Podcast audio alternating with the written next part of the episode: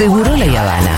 Estamos queriendo comprar un molino para reciclar plástico para la cooperativa Reciclar Sur. Quiero decir una cosa, listo, no aporten más. Ya llegamos a comprar el molino. ¡Vamos! Improvisando desde hace 10 años. Futurock FM.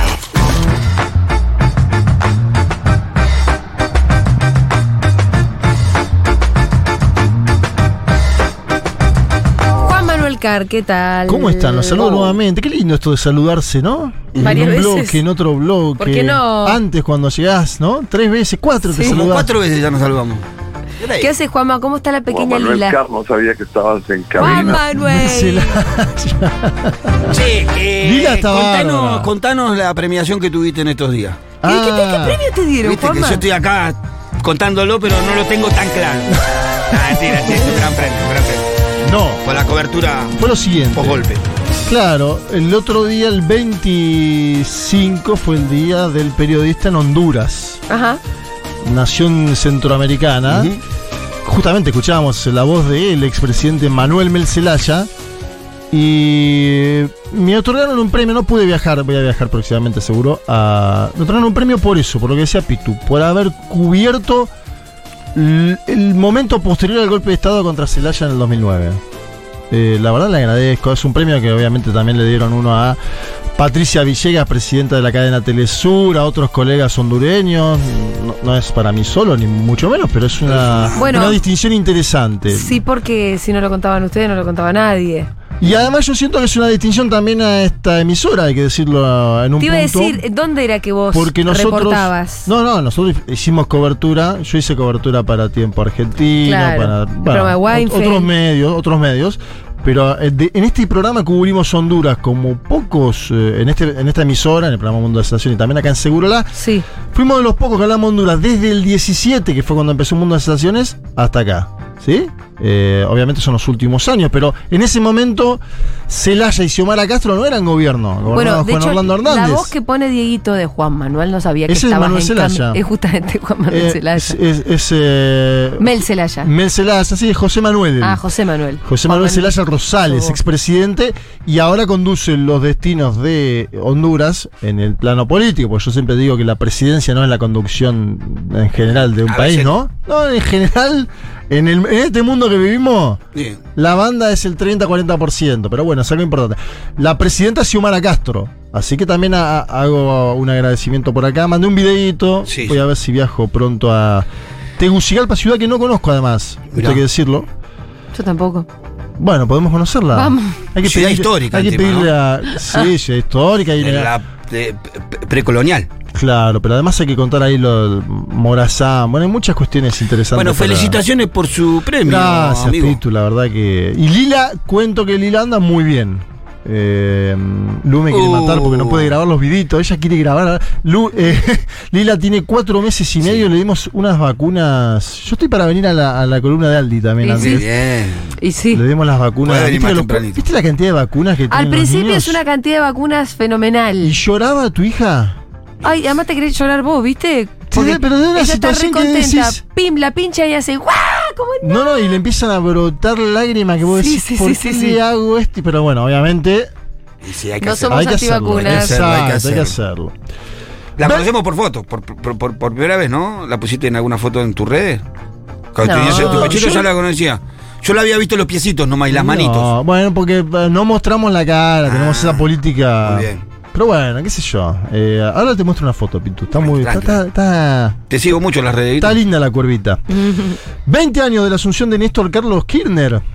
Sí. 20 años, ¿eh? Eh, Qué joven murió Kirchner. Siempre en eso Sí. es. Uno, Una cosa tan, tan, tan, tan injusta. 58 años Hugo Chávez, 60 años Néstor Carlos Kirchner. Parece que estamos igual asignados a perder grandes eh, dirigentes jóvenes, ¿no? Bueno, ojalá que no. Pero pareciera, Eva, Néstor, hay varios, ¿viste? Ah, la historia argentina, decís vos. Y se habla mucho del Néstor Kirchner latinoamericano a partir del No al Alca, por lo cual trajimos algunas cosas de eso, el No al Alca del 2005. Vos siempre decís, ¿no? Que en ese momento, a partir del No al Alca, vos empezás a, a decir, che, acá hay algo. Obviamente, Sí, fue el momento en el que a mí me despertó un interés real, cierto y para siempre. Sí. Eh, Bueno, no solamente en Néstor, sino que en todos los líderes Hugo latinoamericanos. Chávez, Lula da Silva. En ese momento, acuérdense, Fidel no viene al no al Alca, obviamente, porque no estaba invitado a la cumbre oficial Cuba, la cumbre de las Américas. Acuérdense que Cuba estaba hasta hace nada, hasta Obama no lo invitaban a cumbres internacionales prácticamente. Me acordaba de Fidel Castro en las escalinatas de derecho. Ahora también se cumplen 20 años de ese discurso. ¿Se acuerdan que viene Fidel Castro a la asunción de Néstor Carlos Kirchner y va derecho y hace aquel discurso? Pero estuve viendo el documental, como les decía, al sur de la frontera, Oliver Stone, y me disparó algunas cosas. ¿Qué me pasa con Néstor? Que uno leyó cosas, Claro. ¿no? Leyó el libro de Mario Weinfeld, de Néstor, leyó el libro ahora del Topo de Voto, que es muy bueno también, donde Sí. Ah, escribe, ese no lo leí. donde escribe Mel Zelaya. ¿Escribe Mel Celaya? Claro, Ah, hay una serie, ahora lo tengo acá, lo saco. Es hay una serie de invitados a ese libro, muy, muy interesante, muy importante. Pero esto de Oliver Stone, presten atención y si pueden vayan, está en YouTube el documental. Néstor cuenta en primera persona qué sintió con el no al Alca.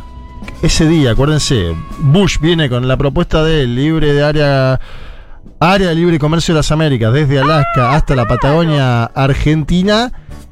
Y entre todos los mosqueteros, Lula Chávez y particularmente Néstor Carlos Kirchner, que es el anfitrión, ¿no? Está el famoso discurso de no nos patoteen. ¿Esto qué es? Los mosqueteros. Sí, vamos a quedar. Anda muy bien, Dieguito, tiene una velocidad. Parece Malcolm Braida jugando para San Lorenzo. Escuchemos a, Ne- a Néstor Carlos Kirchner. Para escuchar al lado una traducción en simultáneo en inglés, pero más bajita. Porque, claro, para grabar el documental no habla eh, en, en español Oliver Stone. Habla solamente en inglés, ¿no? Pero yo nunca había escuchado esto. No sé si ustedes sí. Intuyo que por ahí lo vieron en algún momento y se olvidaron. ¿O no? Por ahí Yo alguno- el documental lo vi, con lo cual alguna vez lo vi, pero me- me, puedo haber olvidado fácilmente. ¿Sabes lo que dice en este audio Néstor Carlos Kirchner? Que ese día no se lo va a olvidar nunca. El de. El día del no al Alca. A ver, a ver, escúchalo. Would you say uh, one of his, one of your personal highlights of your life might have was the uh, Mar del Plata conference with Bush? Bueno, eh, yo digo sí. Es decir, yo creo que ese día América Latina derrotó las intenciones de la primera potencia del mundo, representada por la política que llevaba el expresidente Bush adelante, eh, con el ALCA, y actuamos todos colectivamente. Yo creo que ese día no lo voy a olvidar nunca en mi vida. Tanto que tengo el sillón de esa reunión guardada en mi casa Calafate. Ese día tuvimos el coraje no de hablar por las radios cuando no está el hombre, o no está la política, o no está el sinónimo que expresa la política imperial. Y actuamos colectivamente, actuamos ordenadamente. Eso fue uno de los pasos más importantes que hubo en la región. Me encanta que se haya guardado el ¡El sillón. sillón! Se llevó el sillón Porque me queda, ese día no me lo voy a olvidar, obvio. Si vos no te lo vas a si yo no me lo voy a olvidar, vos te lo vas a olvidar. Pero se llevó el sillón. Es como un título, ¿no? Viste que en un título vos te llevas eh, esta, esta camiseta la usé en aquel momento. O una memorabilia, pero. Bueno, debe tener Cristina Fernández Kirchner ese sillón. Sí. Eh, qué loco, yo no me Pero igual Néstor tampoco. estaba como muy con esa movida, porque te acordás la, la anécdota en donde le dice al, al fotógrafo que le saque la foto cuando le toca la rodilla a, A Bush. a Bush, Sí, que es la foto donde Bush le está tocando la rodilla de la rúa. claro, Claro. la Lo estaba cagando, a la Sí, inversa. Pero sí. cuando te lo cuenta el fotógrafo, cómo viene y le dice, en algún momento yo le voy a tocar. Sacar esa foto. Hermoso, hermoso. Eso para que Un hombre que piensa en los detalles, ¿no? Pero Y la gestualidad, No, que sabía que estaba, sabía el momento que estaba viviendo. Un tipo consciente Sí, de lo sí, que sí, estaba sí, pasando sí. ahí, esto hay que registrarlo de todas las maneras. Luego siguen las anécdotas en ese mismo documental, donde también habla Cristina Fernández, una Cristina Fernández hiper joven, presidenta en ese momento, porque este, esto se graba entre 2008 y 2009. En el momento del documental, ¿no? Claro, 2008 y 2009 era presidenta Cristina Fernández, la primera presidencia de Cristina Fernández de Kirchner. Y cuenta Néstor una anécdota interesante con Bush, que tuvo en México. El kirchnerismo plantea mucho la- lo internacional como eh, es importante, ¿no? Él dice, bueno, viajamos a México. Acuérdense, este viaje es en enero de 2004, es decir, antes del no al Alca. es muy cerca de una famosa foto de Néstor en Villa Palito. ¿Se acuerdan que hay una foto famosa de Néstor en Villa Palito? Sí, claro. Ahí arranca. Él, él llega a Villa Palito y anuncia un proceso de urbanización que se lleva a cabo. Después. Eso- Baja en helicóptero. Eso es el verano del 2004, ¿no? Néstor asume en 2003, eso es en el verano del 2004. Y va a los, va a los Estados Unidos mexicanos y dice Kirchner que propone un plan Marshall, ¿sí? Que es una inyección económica importante en eh, nuestros países y que Bush se enoja con la idea y lo comenta de esta manera, a ver. A ver. Were there any eye-to-eye moments with President Bush that day, that night? Yo digo que no hay que ser, ni hay que arrodillarse ante el poder, ni se necesita ser eh, maleducado para decirle las cosas que tienen aquellos que han usufructuado y han eh, sojuzgado a nuestras, a nuestras naciones. Se genera una discusión en Monterrey. Y yo digo que acá la solución para generar rápidamente, ¿qué, qué es la solución que hay que hacer ahora? Le dije a Bush, es un plan Marshall. Y se paró de la silla y se enojó. Me dijo, no, plan Marshall no, eso, esa es una idea loca de los demócratas, me dice. Y que este, el- lo que hay que hacer acá y la mejor manera de dinamizar es, y, y Estados Unidos ha crecido en base a las guerras, me dijo. Así me lo dijo. Bueno, le digo, es un crecimiento. War. He said that. Eh, Dijo eso, textuales palabras. Es decir que este? Bueno, eh, decía que Estados Unidos, nunca dijo América del Sur. Que Estados Unidos, que era un error de los demócratas, que, que todo el crecimiento económico que había tenido Estados Unidos había sido en base a las distintas guerras que tuvo. Es decir, este, en la forma que a él le gustaba hablar fue clarito, ¿no es cierto? En eso no, no puedo dudar que fue clarito. Bueno, tremendo este audio porque habla del apego belicista de Bush, ¿no? Sí, sí. Eh, directamente. Y de cómo, cómo las guerras hacia- hacen crecer Claro, económicamente. el otro le dice, necesitamos un plan Marshall. Dice, no, ¿qué plan Marshall? Necesitamos, para nosotros nos hace crecer. Y si uno mira, en general, la historia de los Estados Unidos de América, algo hay con ese aspecto, ¿no? El aspecto belicista, la venta de armas, la propia política ¿Qué te parece algo ahí? doméstica. No, yo creo Hicieron- que algo hay, algo hay como para que ustedes me digan esto. ¿Qué te Hicieron un, hicieron un imperio con eso, mirá lo que te digo. Néstor Kirchner, el- en el año 2010, que es el año de su fallecimiento, además, asume el 4 de mayo la Secretaría General de la UNASUR, la Unión de. Naciones Sudamericanas, la asume en la Argentina. eh, acuérdense igual que venía existiendo un protagonismo grande, tanto de Néstor como de Cristina, en la política latinoamericana y sudamericana. Cristina es de quienes denuncian el golpe contra Celaya en el 2009 en Honduras. ¿Se toman un avión y van? Se toman un avión y No, van, intentan claro. ingresar en Honduras. Bueno, eh, una situación No pudieron entrar. compleja, no, no pueden entrar. Celaya está exiliado. Bueno, situaciones muy peculiares. De hecho, fíjense, aquel famoso discurso de Plaza Lezama, donde habla Néstor Kirchner ante carta abierta y organizaciones sociales, después Sí, de perder las en elecciones 2009. parlamentarias Mm. 2009. Lo primero que dice, hay un video de muy mala calidad en YouTube, pero véanlo porque es un documento histórico. Él dice, Honduras parece que queda lejos, pero es muy importante para nosotros lo que pasa en ese pueblo hoy. Un tipo que está involucrado, perdiendo una elección, está pensando en Honduras. Eh, ahí me da la sensación de que hay una idea fuerte de la política. mm, Esa fue la elección de Ali Calicate, ¿no? esa fue la elección Exacto. montrada de Narváez. De Narváez hoy no está haciendo política en nuestro país, ¿no? Al único que se metió a la pelota a romper la pelota. Sí. Después desapareció. Sí, pero bueno, eso también es un elemento interesante para pensar esto de los outsiders que aparecen una vez Sí, cada que de tanto. pronto aparece, aparecen unos intrascendentes, pero rompen las pelotas Claro, porque te ganan una claro, elección. rompe las bolas y van. Sí. En este caso la legislativa, con lo cual terminó sin ser tan grave. No, pero causó daño porque era la testimonial. ¿te acordás? Daño, En donde estaban, terminó que- la trompada Néstor con masa en un ascensor, decían los, los, Claro. los, los- los malos chismes. Pero imagínate cuánto daño podría causar un Milei ganando la presidencia de la nación. es Claro, muy distinto, mucho ¿no? más un daño. de Narváez Sí, ganándole sí, a, a Kirchner. sí, sí, sí. Después hay una puja muy fuerte en esos años y cuando ya estaba asumida la Secretaría General de UNASUR entre Hugo Chávez, presidente venezolano, y Álvaro Uribe, presidente de Colombia. Claro. Acuérdense el famoso audio donde Chávez dice mándeme 10 batallones a la frontera con Colombia. Si estuvieron a punto de un conflicto bélico en ese momento y quien se mete en esa discusión, obviamente ya en una campaña presidencial en Colombia que la va a ganar Juan Manuel Santos, Delfín de Uribe, que después está contra Uribe, es Néstor Kirchner como secretario general de UNASUR. Pero escuchen las palabras de Chávez, porque viaja Kirchner en el 2010 a Caracas.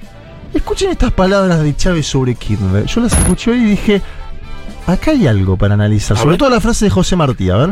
Cuando te damos la bienvenida, recuerdo todos estos años, todos estos años, y reconozco en ti, como reconocemos los pueblos de esta Suramérica, de este continente, de nuestra América, a uno de los líderes de mayor empuje eh, por el sur, por la Unión del Sur, la UNASUR, ahora secretario general de nuestra UNASUR.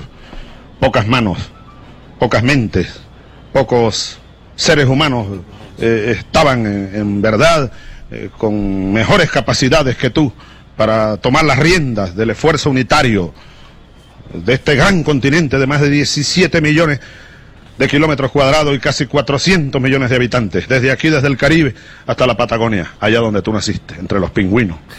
¿Eh? Qué gran continente, qué, qué- la utopía, la utopía, la de Tomás Moro, la de Campanella, la de Bolívar, la de Simón. Rodríguez, la del Che, la de Perón. Es el director del Aquí cine estamos que- en pleno Ah, siglo boludo, XXI. Dispuestos ahora sí a cumplir con la fórmula peronista. Unidos para ser libres, más nunca divididos para ser dominados. Bienvenido Néstor. José Martí, José Martí, el gran cubano, el gran nuestro americano, dijo un día, la paz también tienen sus ejércitos. Somos nosotros, del ejército de la paz. Bienvenido Néstor Kirchner, compañero, hermano. Bueno, Qué lindo que hablaba. otro. No, Chávez era. Qué y aparte lindo. era muy entrador, ¿no? Esto cuando le dice pingüino. que tenía entre una. los No, una oratoria de la puta madre. Y eso que esto no era un discurso político, No. solamente lo estaba salameando al amigo. No estaba ahí al lado. De hecho, hay en esa misma, bueno, es en el Palacio de Miraflores esto, ¿no? Hay un video muy parecido a este de un encuentro con Maradona. Sí. ¿Te acordás que Maradona en ese momento iba mucho a Caracas, Claro, obviamente? Y está hablando solo Maradona frente a los medios y viene caminando Chávez de atrás y le toca la espalda. Sí. No, no, hay, hay momentos eh, para buscar eh, impresionantes.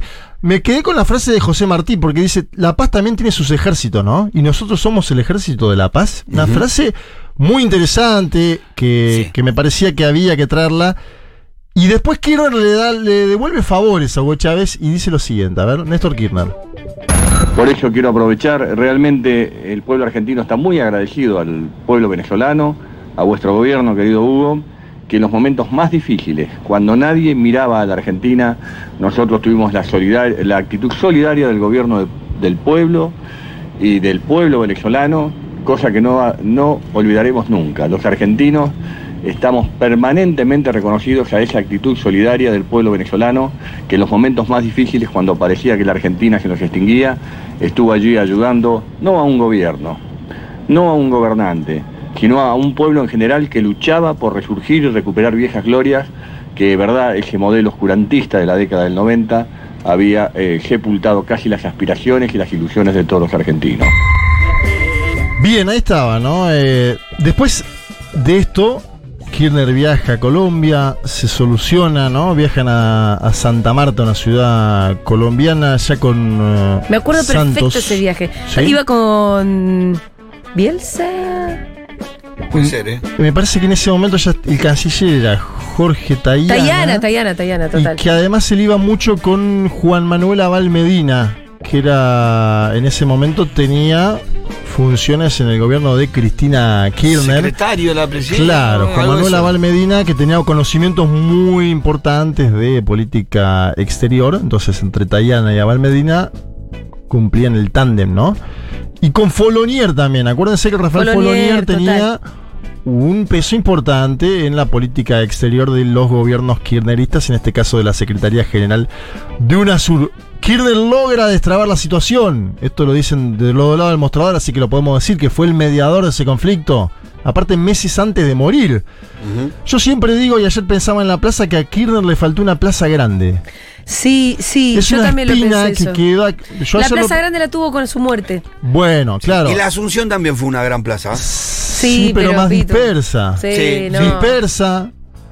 Porque acuérdense, el, el- el acto más grande que hace Néstor Kirchner, por ahí alguien, algún oyente me está escuchando y dice, Juan Manuel, ¿qué estás diciendo? Es el Luna Park, donde incluso no puede hablar Néstor Kirchner, porque se da días después El de, la, la cancha de operación. River, el de la cancha de River, ¿no? Esa es la, pre- la candidatura, ¿no? Ese es el Cuando presidente. Cuando Cristina, no, cuando, te digo la cancha de River, cuando Moyano reclama un trabajador en la casa de gobierno, en el sillón de Rivadavia, y Cristina le contesta que ella es una trabajadora. ¿Habló Néstor Carlos Kirchner ahí? Estaba pensando mientras decía y creo que no. Por eso, él habló en el Estadio No, no, Monumental eh, en, está bien. en la candidatura 2003, ¿no? Sí. Que ese es un Que está acto. la foto con el, con, el cartel, y ese es un sí. acto que organiza es Eduardo acto. Dualde como quien era Claro, presidente de la nación y quien Sí. fungía como. Pero para mí le faltó, bueno, eso es algo que la historia a veces. Le faltó una plaza, sí, Sí, totalmente. sí. Y Cristina tuvo muchísimas. Sí, ¿no? montón. Uno podría decir Cristina no, tuvo. Néstor no tuvo, no tuvo. Cristina tuvo adentro y afuera, porque acuérdense que también están los patios militantes Sí. de su última presidencia, que son importantes. Incluso hay un libro compilatorio de todos esos discursos. Cristina las tuvo de todas las maneras, porque las tuvo como candidata, como, como candidata, como presidenta, despidiéndose de la presidencia, yendo a declarar. Cuando fue a declarar Claro. la primera como europea, impresionante esa, esa, En esa eso más avenida. parecido, si querés, a Lula, que tuvo plazas por todos lados, que tuvo una vigilia en la cárcel, ¿no? Eh, uno no sabe qué va a pasar judicialmente con Cristina Kirchner. Incluso es probable que hasta si es condenada pueda pedir prisión domiciliaria por la edad, ¿no? Eh, aún así yo creo que Cristina va a tener movilización hasta el final de su día. Esto es así. Sí. Digamos, va a haber un pueblo que la acompañe. Y el último día también. Por Salvo eso- que haya un retiro un poco más en Fate, tipo el del Pepe Mujica. Yo no la veo esa hipótesis. Bueno, en pero el caso de boludo, si Cristina. llega a tener 90 años. Y en algún momento sí va a tener que ir a la casa. Yo creo que es probable que llegue a los 90 y Ahí que hay una Cristina plaza va a tener una Que siga, siga, plaza, siga discurso. Sí, sí. Y ojo que el Pepe también en eventos grandes ha hablado en los últimos tiempos también. Y, no, y sigue siendo una Amplio. figura. Eh, no sé qué tan relevante a la hora de tomar las decisiones. Pero Importante, sí, es probable que ponga, es probable que gane la interna, vamos a ver, ¿no? La interna es entre Yamandu eh, Orsi y Carolina Cose, y Yamandu Orsi del espacio de Pepe, así que Sí. es probable, en esa interna juega siempre, es el espacio más votado del MPP por Mujica, también hay que decirlo, ¿no? Porque siempre encabeza la lista de senadores. Vamos a escuchar el último audio de Néstor Carlos Kirchner cuando ya se concretó el acuerdo entre Colombia y Venezuela que dice, lo logramos, pero ojo, tenemos que transformar las burocracias estatales, dice Kirchner. Interesante este audio para pensar en los procesos de integración que a veces son una mesa al vacío. Hay que poner a laburar esas mesas. A ver, Kirchner. primer hecho fundamental es que por primera vez en la historia eh, resolvemos un conflicto entre dos hermanos eh, pueblos latinoamericanos como Colombia y Venezuela, que inclusive tienen sistemas políticos e ideológicos diferentes dentro de la misma región, en paz, en convivencia, en diversidad, en pluralidad, pero construyendo la armonía.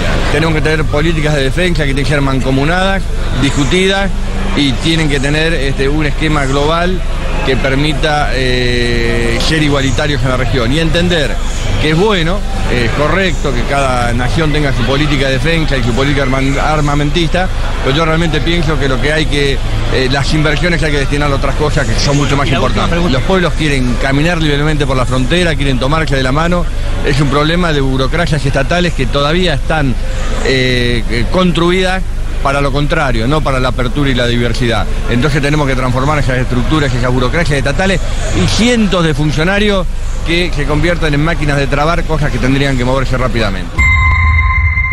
Bien, termino la, termino la columna con los dos libros que le dije. Uno, el de Mario Weinfeld, Kirchner, el tipo que supo. Para, mí, Precioso para mí, un libro importante, Sí, impresionante. sí, a mí lo- me, me, me fascinó su lectura. Y es de hace poco, te diría que de 2016-17. Yo creo que tiene que haber más producción de Kirchner como líder. Tiene que haber más. De Cristina también, obviamente, ¿eh? Sí. No, pero. Más de Weinfeld, que haga el número 2. Porque Weinfeld ahí pedirle, ¿eh? son capítulos eh, unitarios. Vos Sí. podés leer uno sin haber leído el Claro. otro. No es una biografía cronológica. Sí, sí, sí, sí. Son capítulos temáticos, más que temáticos, como sobre mm, hechos específicos. Claro, ¿no? derechos humanos, tenés la ESMA, tenés el no al ALCA, obviamente, tenés eh, Bloomberg Cromañón, por ejemplo, momentos complicadísimos Sí. del gobierno, que tuvo que atajar, Clarín y la ley de medios, la hora de Cristina, obviamente, porque él estaba todavía participando políticamente de forma muy influyente, Néstor Carlos Kirchner, hasta obviamente que fallece. Weinfeld, aparte, que escribe muy bien, eh, cuenta qué estaba haciendo el día que muere, cuando va a la plaza. Bueno, es una crónica este libro. Y este del topo de voto, para mí es importante porque hay varios testimonios. Es un compilado, ¿no? O sea que hay este compilatorio, autores. hay muchos autores, pero por ejemplo tenés la voz de, lo decía antes, el expresidente de Honduras, José Manuel Zelaya, Sí. que dice que venía acá y que Kirchner lo hacía pasar por las básicas a dar discurso Sí. y que no le podía seguir el trajín en un momento, porque Kirchner también era eso, ¿no? Era, vamos, nos tenemos que juntar con compañeros de tal lado, no, vamos, acá hay unos compañeros del sindicato tal que te quieren conocer y lo llevaba a Mel Zelaya, imagínate Mirá, en Buenos lindo, no Aires. leí el texto de. Bueno, hay textos de quien quiera, hay un texto del Papa Francisco, hay textos de El Cuervo, de Guado de Pedro. En fin, muy interesante porque hay acercamientos de Estela de Carlotto, Tati Mirá. Almeida, acercamientos distintos de Néstor Carlos Kirchner. Me da la sensación de que se va a ir produciendo cada vez más material, ¿no? Sobre este argentino que a su forma cambió la historia de la política del país porque hace 20 años que estamos debatiendo sobre el kirchnerismo. Y él lo inaugura como etapa histórica, ¿no? Obviamente Cristina tiene un, un peso específico después Sí. fuertísimo y soy la conductora de ese espacio. Pero si el kirchnerismo nació hace 20 años fue porque lo inauguró la presidencia de Néstor Carlos Kirchner. Así que vamos a seguir pensando el Kirchner Hermosa columna, Juan Manuel Carr. Muchísimas gracias. A ustedes, Lo escuchamos el domingo en un mundo de sensaciones desde las mucho, 12. mucho, mucho, mucho el domingo. mucho, mucho, mucho, mucho, así que no se lo pierdan. Acuérdense de sintonizar el domingo a las 12, un mundo de sensaciones. Gracias, Juanma. A ustedes.